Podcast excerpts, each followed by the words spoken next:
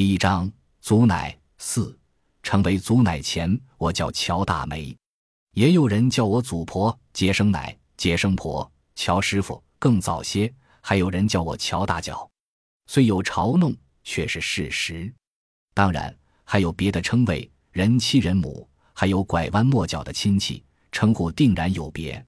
但一个个称呼渐渐离我而去。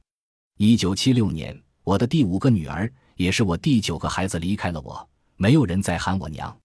至于妹子姐姐，也如脑包山的黄杨一样绝迹了。谁让我活成老不死呢？在成为乔大梅之前，初到世上时，我只是一只粉嫩的脚丫，我就是那个踩地生，差点要了母亲性命的婴儿。母亲昏过去两次。接生婆差点又要逃离，当然她没有机会。黄昏时分，蛤蟆的叫声撞得窗户纸哗啦作响。我终于出来了。我的天爷！接生婆上气不接下气，是个闺女。父亲抱着母亲的头和双肩，呼叫着母亲的名字，让她睁眼瞧瞧咱们的孩子。母亲怔怔又合住，她说不出话，仅用一丝若有若无的笑回应父亲。接生婆和父亲几乎同时发现我的不对，嘴巴紧闭，双眼也合着。接生婆倒拎住我，在我半青半粉的屁股上狠狠拍了三掌，但我没有反应。接生婆的脸忽青忽白，她偷瞄父亲，触及父亲红烫的目光，立即缩回，又拍三掌。我哼都没哼。不会吧？父亲声音虚弱，求你，这样的场景。或比这惨的场景，接生婆见多了，所以她很快恢复镇定。他换换手，这样更方便拍打。死马当活马医，接生婆一旦狠下心，力气似乎也恢复了。啪啪啪，啪啪啪，蛤蟆叫得更凶了，似乎被激怒了。黄昏是属于蛤蟆的，蛤蟆的叫声才是这个时刻的主旋律。而接生婆拍打的手没有停歇。我想那个时候，他一定想起什么不痛快的事情，而忘了他的目的。屋里爆响不断，院外蛙声齐鸣，犹如大合奏，淹没了母亲微弱的呻吟。他又昏过去了。父亲猛喝一声，接生婆定住。我的屁股已经遍布青痕紫印，两滴泪弹出父亲的眼眶。他垂下头，别让孩子遭罪了。接生婆小心翼翼地将我放下。说好在大人平安、年轻、不愁生的。父亲说：“公鸡在门口。”接生婆叹口气，留着补身子吧。接生婆收拾剪刀、烟锅，准备走人。我突然咳嗽一声。是的，我没有哭，咳嗽是我来到世上的讯号。父亲惊得舌头大了一圈，把活说成花。他花着，他花着。接生婆从未遇见这样的情景。呆愣半晌，喊出来：“我的天爷呀！那只公鸡到底还是被接生婆抱走了。准确的说，是父亲硬塞给他的。临出门，接生婆说：‘这孩子命大。’他肯定想说另一字，似乎觉得不妥，改了口。父亲沉浸在喜悦中，大与硬与他没什么区别。我活着，这就够了。只是后来提起。”父亲感叹中似乎夹杂着些别的，他自己也未能说清的东西。你差点要了你娘的命。我四岁时，父亲吃了场官司。按父亲的说法，他中了别人的圈套，房屋没了，地契没了，那是父亲一个橘丁一个橘丁换来的。不到一年，所有的财物只剩一个活挑子。当然，中了许多，除了工具，还有行李、锅碗瓢盆，另有两张矮凳。一把雨伞，一把铁锨，以及那块褐色的圆形石头。父亲挑着担子，母亲背着我。有时父亲挑担子的同时还要抱着我，那多半是母亲虚弱没力气的时候。基本在余城地界，故土寻食毕竟方便些。还有母亲小脚，走不快也走不远。即便父亲抱着我，挑着担子，也需要停下来等母亲。我这对脚丫子。就是后来跟在父母身后踩大的，母亲挑着自己小脚上的水泡，却替我的大脚发愁。怎么嫁人呀？我几次听他跟父亲嘀咕。然而他仍由着我的脚自由生长。活着比嫁人重要，他当然明白。父亲后来说，不离开于城地界，他是打算把水塘边的土房买回来的，但那最终成为遥不可及的梦。白天走村串户，每到一村，父亲便扯着嗓子吆喝：“举盆举碗举大缸！”声音穿透力极好，很快便有脑袋探出院墙，或从某条巷子窜出一条黑狗，狂吠着跟在我们后边。那时，我和母亲都会紧贴在父亲身侧。其实。父亲的吆喝带了技巧性，没有用多少力气，不然每天都会是哑嗓子，如打孔菊钉一样，熟能生巧。所以那吆喝不是硬的，是柔的，有节奏和韵律，接近唱腔。父亲闭了嘴，声音仍在空气中飘荡，似乎整个村庄都有回音。几声足够了。父亲在街中心放下担挑，摆开架势。便有妇女或花白发的婆子抱着盆罐过来，话多的还要和母亲闲聊。若是刚搬动不便，父亲会上门。这样的活计多放在最后。也有被牵着手的小孩，偶尔会成为我的玩伴，虽然短暂，但很开心。母亲一边闲聊，一边用目光照着我。若我和玩伴发生争吵，母亲不问青红皂白，先在我屁股上拍一掌。而后训斥我不懂事。某次，母亲刚惩罚了我，那个比我高的男孩说是他把女孩推倒的。母亲怔了怔，猛又拍我一掌，呵斥：“你怎么不懂得扶起来？”出门三分敬，这是父亲的生意经，也是生存之理。他输灌给母亲，母亲用他的方式输灌给我。夜晚则宿在墙角、碾房、长院或久无人住的闲屋。或某棵粗壮的梧桐树下，那块打着补丁、黑得看不出颜色的褥子和灰蓝两种布面拼接的被子，是我和母亲的专属。父亲常常是以草垫为席，合衣而卧。庙宇是上好的栖身之地，当然大的寺庙是进不去的。我们过夜都是在乡间小庙，如关公庙、灶王庙、药王庙。住过最窄小的龙王庙，里面仅容两个人。父亲的腿脚都伸到了外面，天还没黑，我目睹了龙王的尊容：红脸黑眉，双目骨突，鼻子高耸，青黑的胡须几乎垂到地面。母亲揽着我，我仍害怕。如果还能钻到他肚子里，我肯定会。也借宿过人家，秋冬之际，天气寒冷，仅靠一堵墙不能过夜，从不白住。若主家有药具的盆碗。便以菊费相抵，若没有离开时，父亲会留下几文钱。遇上好说话的，母亲就不用另外生火做饭了。印象最深的一次是在赵王庄，那家男人是打铁的，阔脸细眼，感觉总是闭着。猪头肉、花生米，还有一条腌制的鱼，外加一壶白酒，面条是母亲擀的，那是我能记起的最丰盛的一顿饭。油汪汪的猪头肉入口即化。面条则太筋了，需要反复咀嚼。母亲好久没做过面条了，擀面于她肯定是极大的享受，所以白面擀成了牛筋。这是铁匠夸母亲的。我睡着不久，即被父亲拽起，连夜离开铁匠家。父亲走得急，母亲跟在后面，几次跌倒，直到母亲摔破膝盖，父亲才止住脚步。父亲话不多，作为匠人。必须专注，说话分心，那就不是影响记忆的问题了。不干活，父亲也没那么多废话，像抱回褐色石头那样的调情话，一年也说不上几次。在我和母亲随他游走四方后，父亲的话突然多了，以至于母亲都烦了，说他哪来那么多废话。在铁匠家借住半宿后，父亲又跟过去一样，几乎整天哑着。那年有些特别。我满十岁了，那一年朝廷又换了皇帝，据说才三岁。走乡串户的好处是能闻之和你相关或不相关的传说，当然真假难辨。父亲的眼睛又有火星溅出，因为母亲又怀孕了。他把母亲怀孕和换新皇帝联系起来，认为是天大的吉兆。看吧，这孩子肯定有出息。父亲每天都要摸母亲的肚子，每次都这样说。母亲没嫌他废话，还要附和。那时，那时我已经成为父亲的学徒。母亲起先反对，哪有女孩当锅炉匠的？后来被父亲说服，马戏团女娃多的是，又耍猴又骑马，上刀山钻火圈，我和母亲都见过的。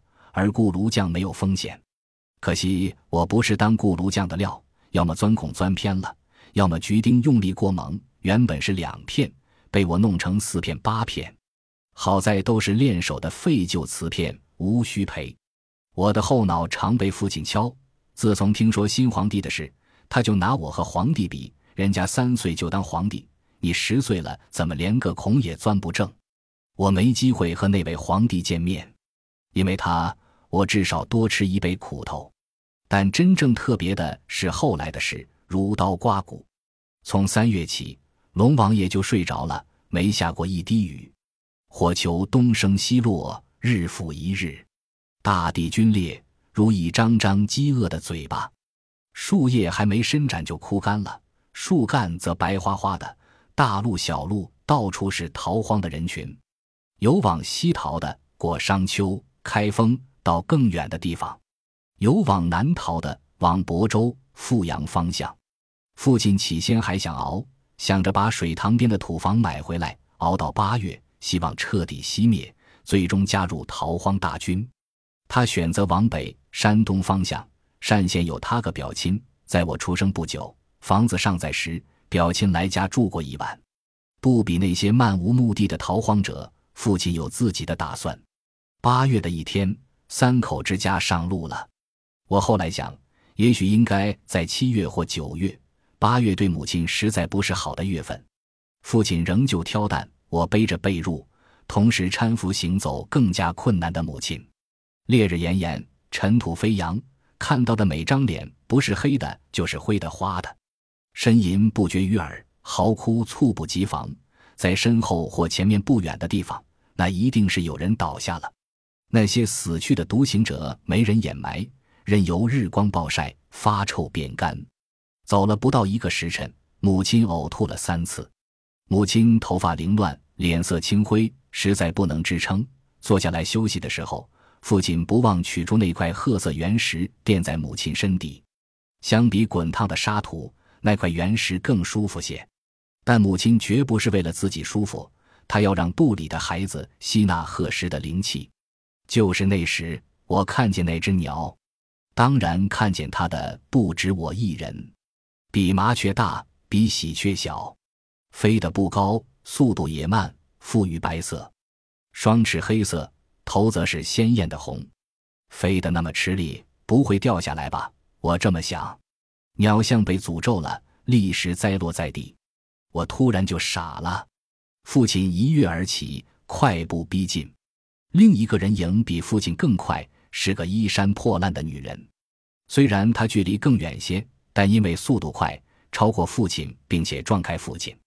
父亲个子高，他弓着腰；那女人则如鹰隼，匍匐在地上，将鸟牢牢抓在手里。这完全出乎父亲的意料，但他反应尚快，如女人那样扑倒，和他争抢起来。父亲不再是出门三分敬。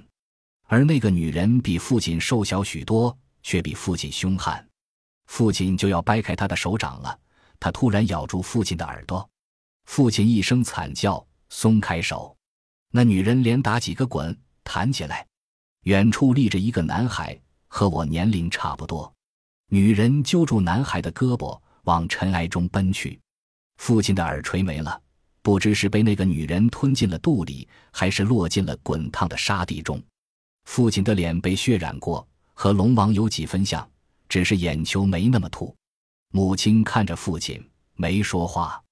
他神情寡淡，看不出是欣赏还是责备。父亲缓缓伸出手，手心是那没血一样红的鸟头。他或许是想向母亲证明他尽了力的，但是忘了母亲刚刚呕吐过。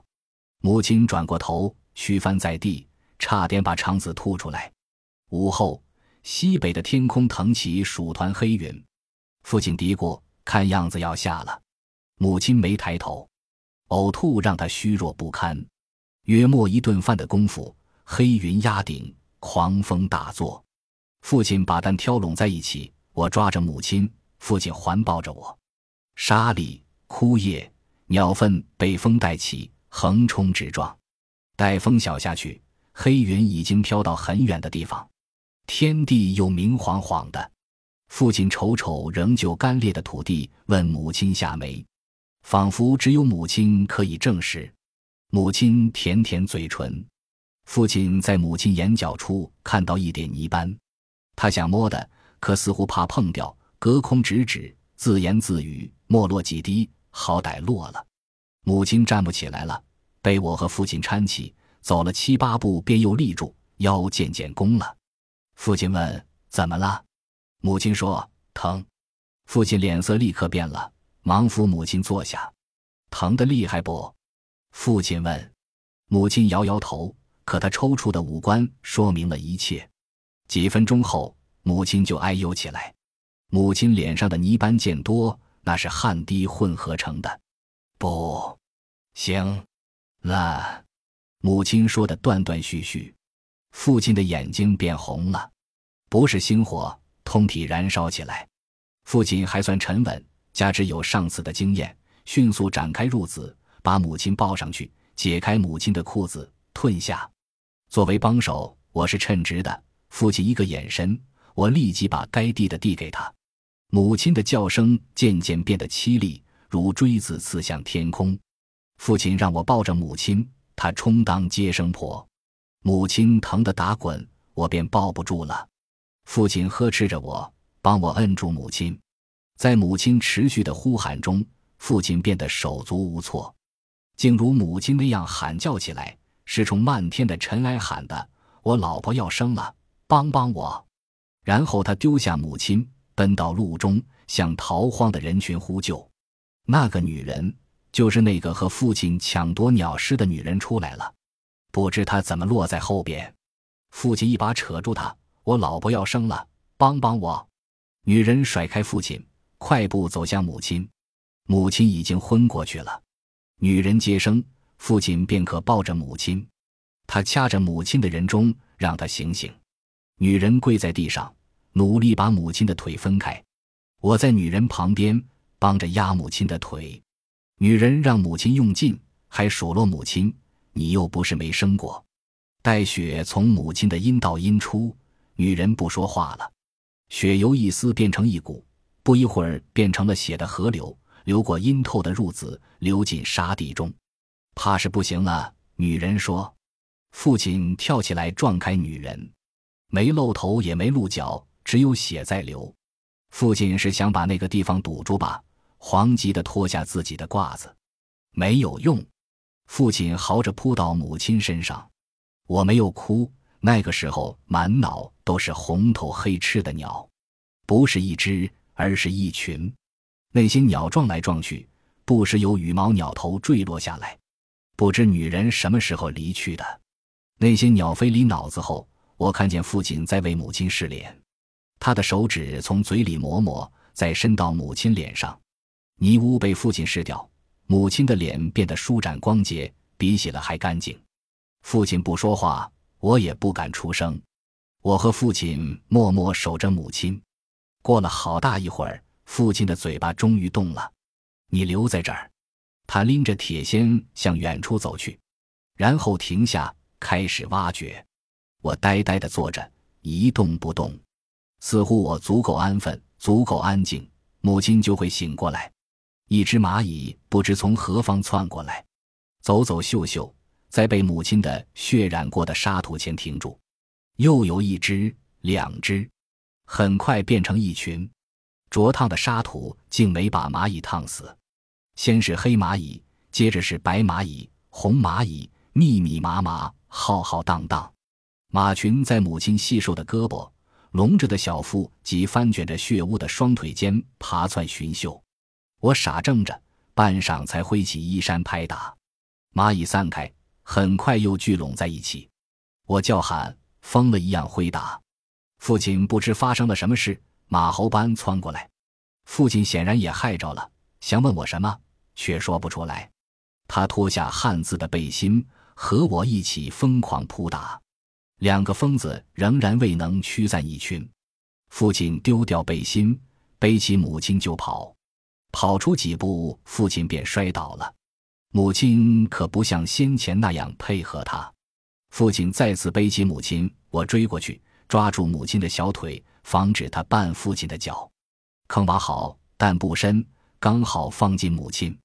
父亲铲起沙土往母亲身上丢，我则双手掬土覆到母亲身上。蚂蚁四下逃窜，没来得及逃走的，便和母亲一样被沙土掩埋。终于堆起土包，父亲直起腰，大喘着。那时。我似乎才意识到再也见不到母亲了，终于哭出声。夜突然合拢住。本集播放完毕，感谢您的收听，喜欢请订阅加关注，主页有更多精彩内容。